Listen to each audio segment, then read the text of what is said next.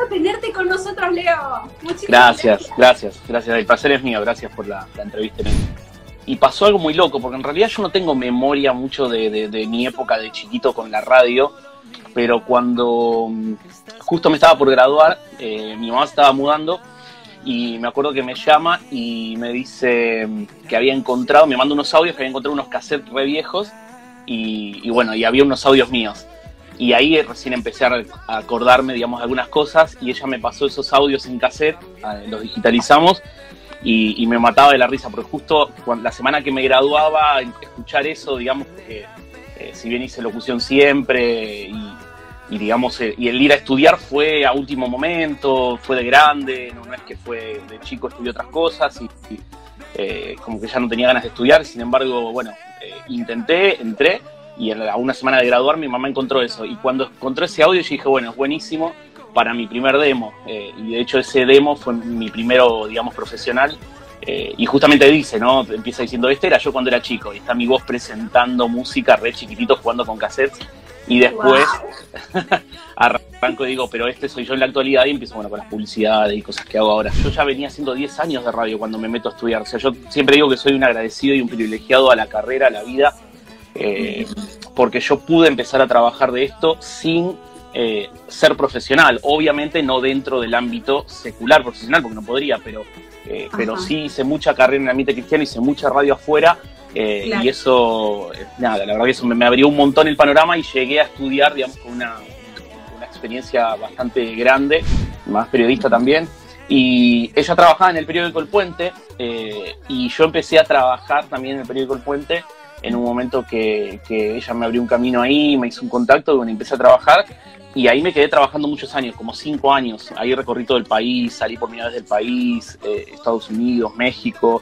La revista, eh, manejamos la revista Conexiones, que era una revista muy conocida. Por ahí lo vi a Axel, eh, Bongarra, amigo de toda la vida, y bueno, eh, él, puede contarte algo de aquellos años, hace muchos, muchos, muchos años.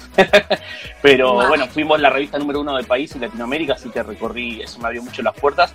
Y cuando eso, el digamos, el tiempo de la gráfica se empezó a mm, a cerrar, digamos, eh, o empezó a haber distintas dificultades, el diario ya venía, ya no se vendía tanto como antes.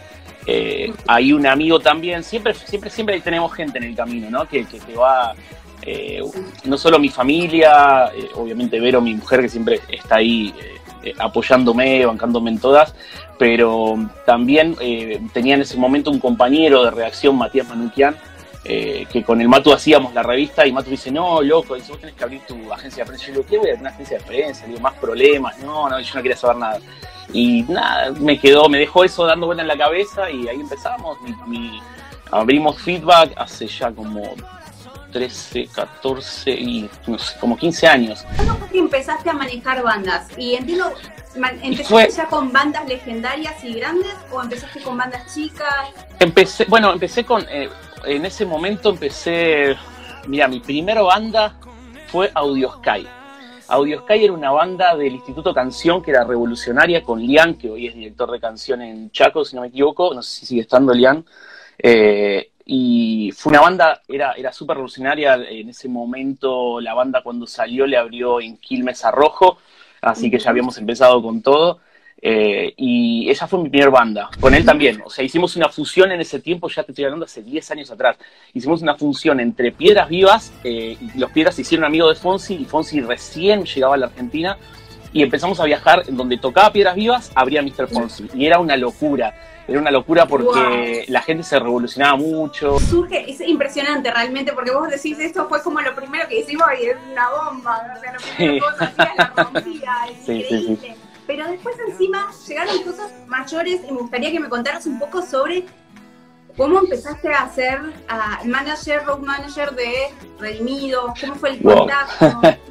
en realidad con lo de Willy es una locura. Eh, es una locura porque si vos me decís dónde hay un tiempo que nosotros decidimos trabajar juntos, nunca lo decidimos y nunca dijimos nosotros vamos a trabajar juntos. Eh, lo de Willy fue una unión literalmente de Dios, o sea, y somos súper amigos, eh, entre las familias, nos conocemos muchísimo, tenemos mucha ruta eh, recorrida. algunos no conocen la historia de los comienzos, pero bueno, desde cuando Sammy era bebé, que no teníamos banda, que yo no tenía auto, o sea, o sea, también fue relativo, ¿no? Un, tiempo donde eh, solo a lo en lo familiar eh, estábamos pasando, yo estaba trabajando para todo el mundo, eh, la, verdad que Dios me había abierto bastantes puertas, pero económicamente no, no, no iba bien. y esas eran cosas que nosotros vivíamos como familia, que nadie lo sabía, pero bueno, estábamos orando para que se abrieran puertas, porque llegó un momento en donde estábamos en todos lados y, y tampoco nos redituaba, entonces tuve que empezar a tomar decisiones y bueno, ok, qué dejo, qué no dejo, eh, a dónde quiero llegar. Así fue que vino Redimidos a una convención en Rosario, eh, hace muchos años atrás, y me dice, eh, Juan me dice, che, Leo, mirá, voy a traer a, Redimidos, yo a Willy lo había conocido en, en, Jesus Warriors, habíamos tenido en, el Parque de la Ciudad un encuentro, habíamos charlado bastante. Y bueno, y él me dijo, mira, lo traigo, o sea, pero no sé, me faltan unas fechas, ¿te animás a conseguir dos o tres fechas? Bueno, dale, joder, Entonces empezamos a trabajar y yo cerré tres ciudades cierro tres ciudades de esa gira, pero no solo tres ciudades, sino que Juan me dice, mira, yo estoy con muchas cosas de especialidades, no voy a poder viajar a todos lados. ¿Te animás a viajar? Sí, le dije, buenísimo. Yo en ese momento no tenía ni, una tarjeta de crédito, no tenía dinero. Digo, bueno, ok, ¿cómo hago? O sea, me acuerdo que un amigo me puso una tarjeta, alquilé un auto. Eh, de Rosario me fui viajando por ruta hasta la otra parte del país. O sea, yo manejando Willy al lado mío y Sammy atrás Lo que es la pasión, la pasión, gente, acá sobra pasión. en, esa, en ese agradecimiento que hizo de la gira, que ya cerrábamos, después hicimos ir a comer, él hizo un gran agradecimiento a Juan por haberse animado a traerlo y le dijo, mira Juan, yo sé que Dios te lleva por otros rumbos, yo no sé en dónde vas a estar el año que viene, lo único que te pido es que si vos no estás, eh, me dice, él dijo desde ahí arriba, yo no sabía nada, dice que quiero que Leo Rossi esté conmigo.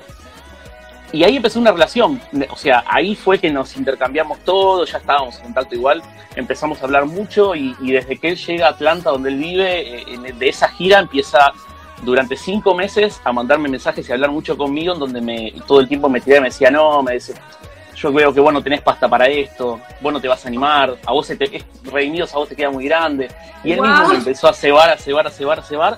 Y mi primer, mi primer gira absolutamente sola con Willy, eh, hicimos 11 fechas. Fue una locura.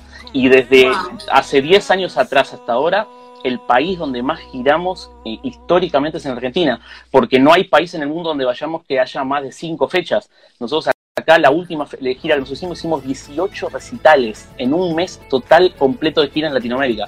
Quería mostrarte una foto porque no, no, no, y habla mucho. Esta, esta la publicó Willy. Ayer vi esa foto, estábamos en una filmación y salió esa foto. ¿no? Pero es una, foto que él publicó agradeciendo todo el trabajo que, había hecho con vos y la confianza. Y yo entiendo también que los artistas, cuando encuentran a alguien con el que se pueden manejar con tanta excelencia, son tan agradecidos. Y, realmente habla mucho de tu trabajo y, tu pasión por hacer las cosas bien. Me encantó esta foto y por eso quería compartirla. y dice que ese, esa mm, gira que habían hecho había sido impresionante. ¿Cuándo fue? Eh, bueno, el año pasado, 2019, 18 recitales donde hicimos Uruguay, eh, Uruguay, eh, Uruguay, hicimos Uruguay, Paraguay, eh, Chile y Argentina. 19, esa es en Chile, eso es Chile. Hermosa foto. Impresionante, mirá lo que es esto. Sí, increíble, increíble. Impresionante. La verdad que me voy a poner a llorar. Extraño, extrañamos viajar todos. y nosotros, por lo menos en Argentina, hasta el año que viene, olvídense, chicos, hasta mayo, abril, mayo, junio del año que viene, no va a haber nada, nada. Seguro, seguro. Pero qué impresionante. Gente Leo no le tiene miedo a nada y les quiero mostrar una imagen que me encantó. Contame un poco cuándo llegó MTV a tu vida. Ah, esa es la primera imagen que publiqué encima, cuando nadie lo sabía. Exacto. Eh, yo termino de estudiar en el ISER, bueno, tuve la, bendición de poder estudiar en el ISER, que es el Instituto Superior de Enseñanza Radiofónica, la, nosotros le decimos la casa madre del locutor en Argentina.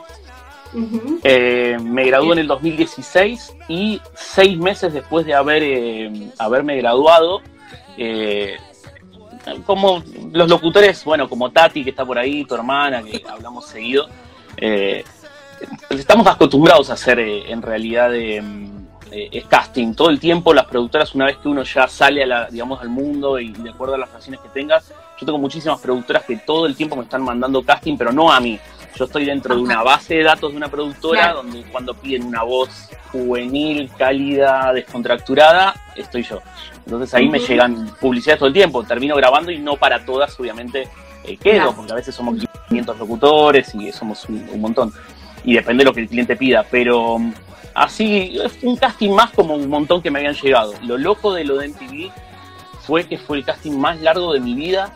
Fue un mes de casting y encima yo no, no revelo, digamos, mi, mi, ni mi locación ni nada y nunca me quejé. Pero a mí ese casting me agarra tres días antes de subir un avión por irme de vacaciones un mes con mi familia a Estados Unidos. Eh, era una locura porque era la primera vez que mi familia me acompañaba, yo ya había ido varias veces, pero yo me llevaba a mis hijas, a, mi esposa, íbamos a hacer Nueva York, hicimos Nueva York, Orlando y después Miami terminamos en Spolit eh, y unos días de vacaciones. Y habíamos invertido un montón y era toda una aventura. Y, y, justo antes de subirme al avión tres días antes, veo que un amigo locutor publicó una búsqueda y bueno, me mandé como todas y me mandé al rato, menos de una hora, ya me había llegado una, una solicitud que decía que había sido seleccionado. Eh, Digo, bueno, esto debe ser, no sé, debe ser una preselección. Eh, y de ahí empezamos con un proceso de casting eh, larguísimo. Algunos, eh, algunas entre casting y casting duraban dos semanas.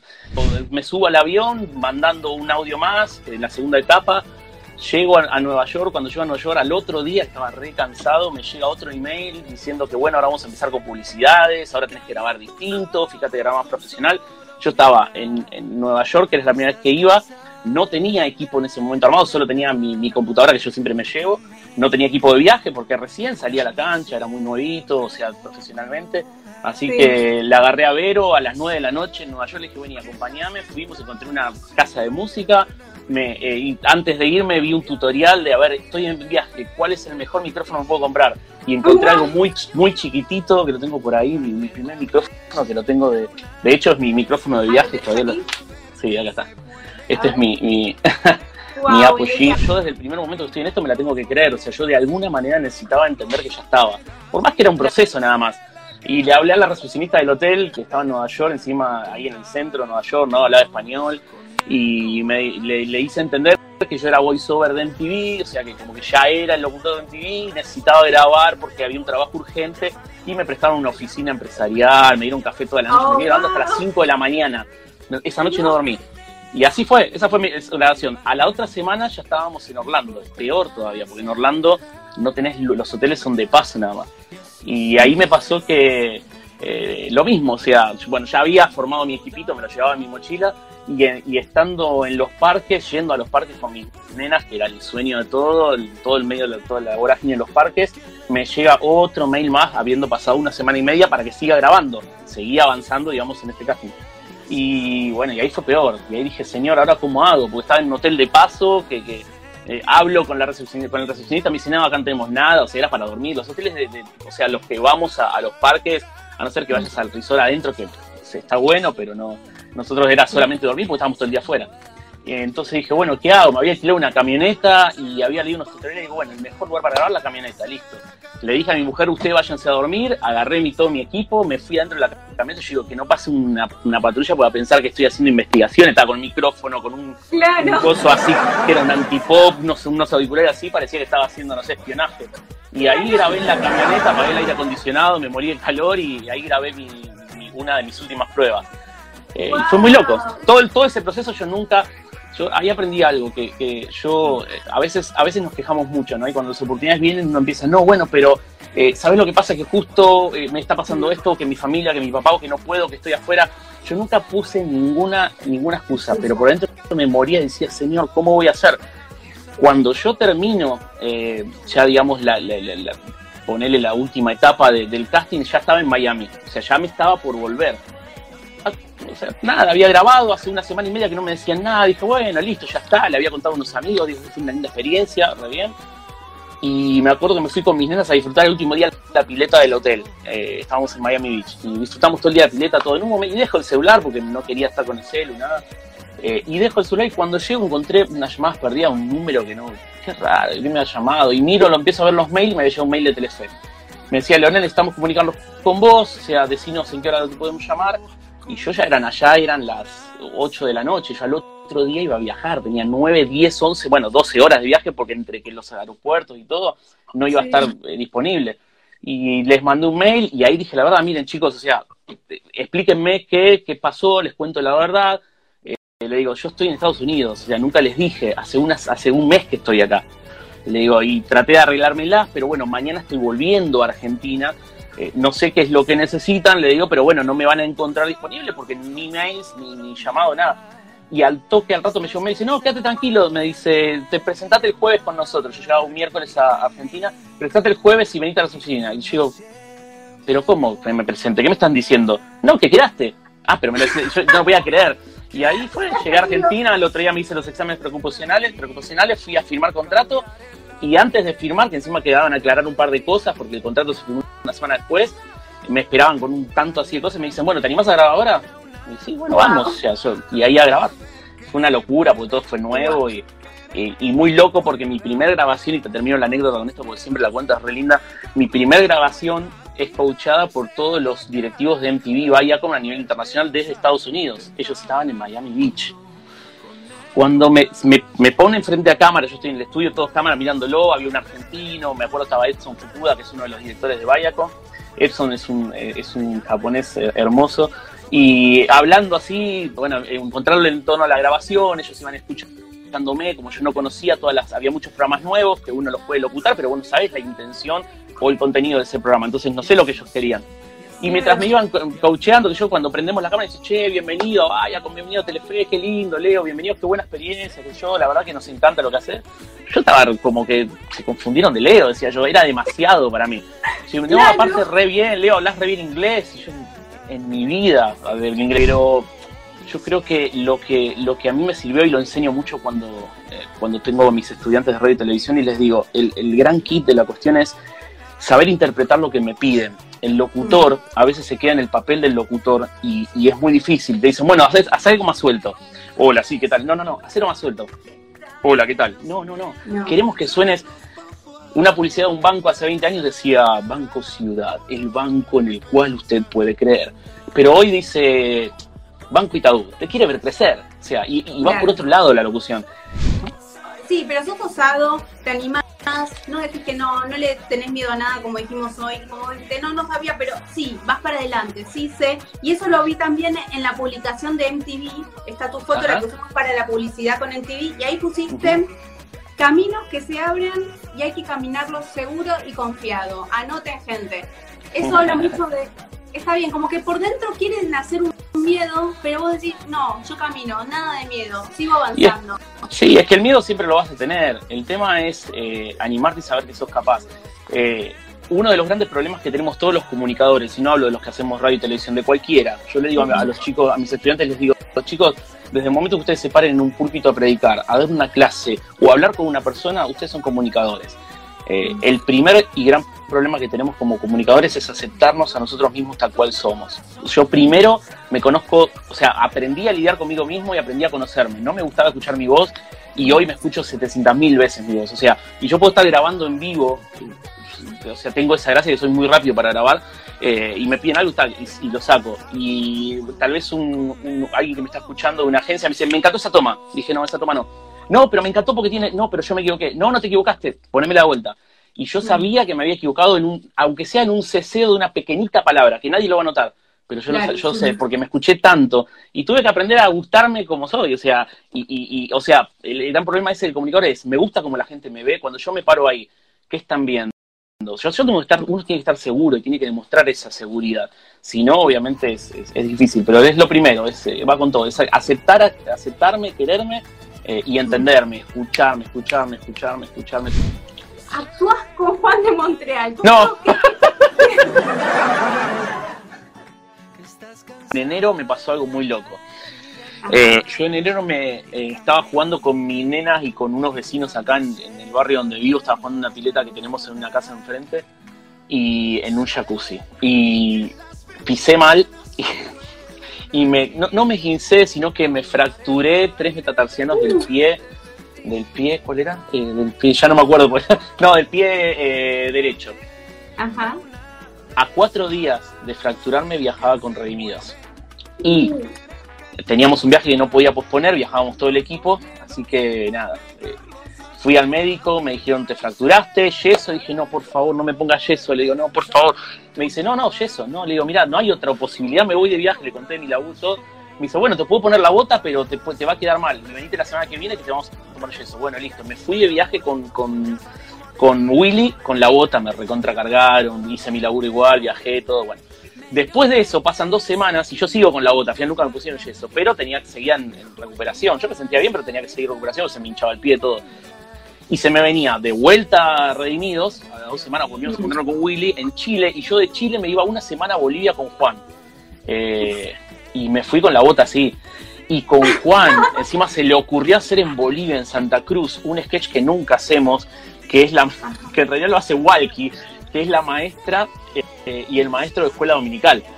Y, y, Juan, como hicimos tantas presentaciones, me dice, Leo, hagamos algo nuevo. Le digo, ¿qué quieres hacer, Juan?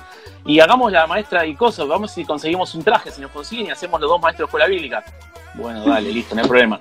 Pero el, a Juancho se le ocurrió bailar una canción arriba. Yo bailé con mi pata rota cuando terminé, tenía el pie, pero así, bueno, nada, esas locuras de la vida. Pero sí, con Juan actuamos mucho y hago ahí un personaje de locutor en, uno de sus sketches, que es el de, el de Federico Pion. Eso fue Bolivia, mirá qué lindo. Eso fue en la primera noche en Bolivia. La foto dice todo, ¿eh? Un calor.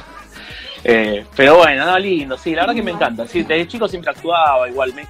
Eh, a nosotros, los que somos comunicadores, a vos te pasa lo mismo, seguro a también, la mayoría de los que son comunicadores empezamos haciendo de todo. Yo en la iglesia hacía eh, las obras de teatro, mimos, sonido, eh, es todo parte del arte. Y, cuanto más podés expresarte, mejor va, obviamente, en la carrera de locutor, así que nada, me encanta.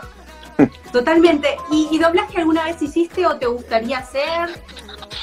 Bueno, doblaje es mi gran, eh, sí, lo hice, de hecho hice para Telefe Internacional, hice para Comedy Central también, pero soy, soy, soy realista cuando me llaman, me llaman muchos para doblaje, y soy realista y siempre trato, de, depende de lo que es, de recomendar a alguien porque yo, no es que no lo pueda hacer, pero me, tengo una cuenta pendiente con el doblaje yo. Eh, De hecho, tengo ahí un curso que terminarlo y hacerlo bien porque es una materia pendiente. Pero me... Y ahí me, quiero retomar algo que dijiste que me súper gustó, es de no poner excusas. Eh, que fue lo que te pasó cuando estabas haciendo el casting para MTV, sin saberlo, para Telefe eh, y lo hiciste, simplemente como que ese decir, bueno, tengo todo en contra en realidad para hacerlo, pero ignoraste esas voces y avanzaste. Eso me encantó. Y lo de las excusas, especialmente porque hoy en día que estamos encerrados, que tenemos año perdido, año perdido, año perdido. No, pará. Podemos ver la oportunidad incluso en este tiempo. Bueno, contanos. Sí, bueno. Sí, sí, bueno, sí. Yo te, soy sincero. A mí el primer mes de, de la pandemia y todo me encantó disfruté muchísimo en casa, pero yo soy, eh, me cuesta quedarme quieto, o sea, y con mi familia siempre eh, es la que me aplaca, ¿viste? O sea, y, me hace poner un freno porque yo no, no soy una persona que no puede estar, no puedo estar quieta. Pero después de un mes yo obviamente ya empecé a preocuparme, se me, se me cayó todo un año, o sea, de hecho no, no quiero ni pensar lo que va a ser reconstruir cuando todo esto arranque de vuelta, porque no, tengo ni dónde meter las fechas, las giras, los boletos pagos y todas las cosas que teníamos para hacer. Entonces eso empezó como a preocuparme y, bueno, eh, Dios abrió una puerta de negocio y me puse a hacer otra cosa también, siempre igual con mi familia estoy haciendo cosas porque tenemos negocios. Eh, y ahí formamos una nueva, un nuevo local, una nueva cosa ahí, un nuevo rubro y estamos apostando a eso en este tiempo. Eh, y bueno, me mantengo, digamos, ahí eh, como, como ocupado, digamos, pero, eh, pero sí, yo siempre, digo que, es, eh, el no siempre lo tenés y, el otro día escuchaba, el otro día estábamos compartiendo un devocional familiar y me venía una palabra que me gusta mucho que es cuando, cuando Moisés le dice a Dios que, o sea, Dios le dice a, a Moisés, le dice, bueno, anda que, yo me, o sea, anda que yo estoy con vos, o sea, llevó al pueblo. Y Moisés le dice, no, señor, pero ¿cómo? Eh, vos tenés que venir con nosotros. O sea, aparte si vos decís que sos mi amigo, bueno, yo te considero mi amigo, le dice Dios, entonces voy a hacer lo que me pedís, o sea, voy a ir con vos. No, no, y Moisés le dice, no, si tu presencia no va conmigo, yo no me muevo de acá. Y no solo eso, esa, inconformidad, esa inquietud, eh, esa necesidad, digamos, de superarse, ¿no? Cuando Dios le dice sí, lo redobla, dice, bueno, pero yo quiero verte. Y, Moisés sabía que no podía ver a Dios en su, en su esplendor, en su gloria. Y sin embargo, aún y así todo, Dios le dice, bueno, escondete detrás de esa piedra, yo voy a pasar, te voy a tapar los ojos y vas a ver solamente mis espaldas. Y a mí eso me voló la cabeza, ¿no? Y, es alguna constante en mi vida que yo siempre digo, o sea, eh, el hecho de, eso, de eso que te mueve eh, a, o sea, que, que, aparte esa actitud que, que, Dios pone en nosotros, ¿no? Porque nosotros tenemos la capacidad, eh, tenemos la inteligencia para hacer las cosas. La Biblia dice que somos creados a imagen y semejanza de Dios, o sea, no nos falta nada. Ahora, el tema es, o sea, Dios siempre es como que, que, esa actitud yo no digo que nuestra actitud mueve la mano de Dios porque sería sino como algo sería como algo automático, ¿no? Es como decir que si yo ofendo Dios me bendice, no es tan así tampoco, no es una algo robótico que yo digo, bueno, aprieto este botón, pero sí cuando uno tiene esa actitud de, de, ser constante, de permanente, de volver a levantarte y decir, ok, no importa lo que pasó, en mi vida pasé muchísimas cosas, eh, muchísimas cosas familiares, muchas, pero muchas, muchas, pero yo nunca dejé que eso me, o sea, si hiciera parte, al contrario, a mí como que los problemas o cuando estoy pasando algún problema que mi cabeza está, es cuando más me activo, cuando más trabajo, más me salen cosas y, es como que eso en vez de tirarme abajo hace un efecto contraproducente. Porque primero sé que, Dios nos da esa capacidad. Eh, y, nada, y no, yo creo que si vos aprendés eh, y, y, reconoces tu identidad en Dios y sabes quién sos en Dios, no, no hay límites. O sea, los límites somos nosotros los que nos ponemos. Lo demás viene.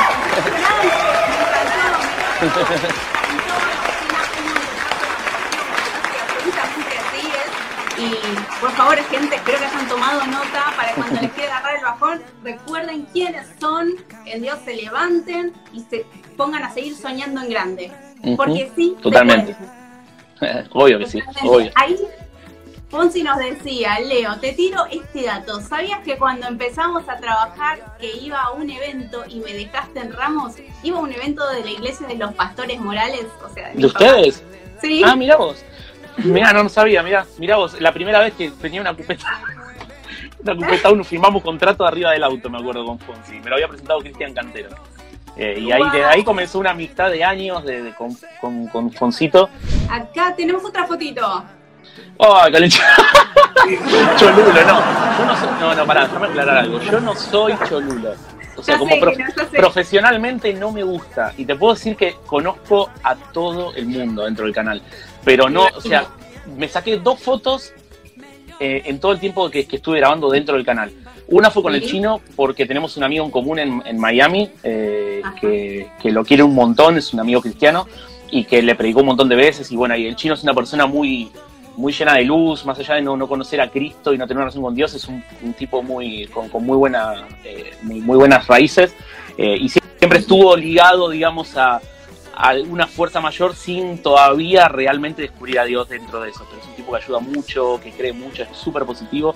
Y era una de las personas que quería conocer y yo hablé con mi amigo, le eché, negro, le digo, hoy voy a estar en, el estudio, voy a ir a, ver el programa del chino, le avisás y bueno, y nos conectamos el chino por WhatsApp, me dijo, vení, te saludamos, bueno, fui, lo saludé, charlamos un rato y una conexión súper linda con él.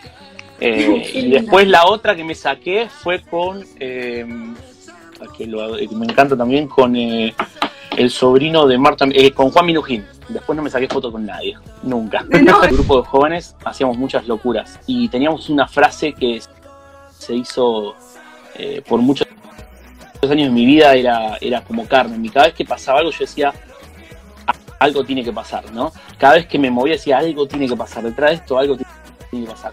Y como consejo es eh, animarnos a creer un poco más en nosotros mismos. A veces nosotros tenemos que aprender a relacionarnos, tenemos que pedirle a Dios que nos dé las estrategias para relacionarnos, para caer bien a la gente, para poder entrar eh, eh, en los lugares donde creemos que no se puede entrar. Y por eso síganla, que es una genia, una artista increíble. Se vienen, se vienen ahora los, los primeros temas de Meli producidos afuera. Estamos trabajando con un productor afuera que va a estar genial, productor de Redimidos también, así que eh, estamos apostando un montón a eso y a ella le encanta.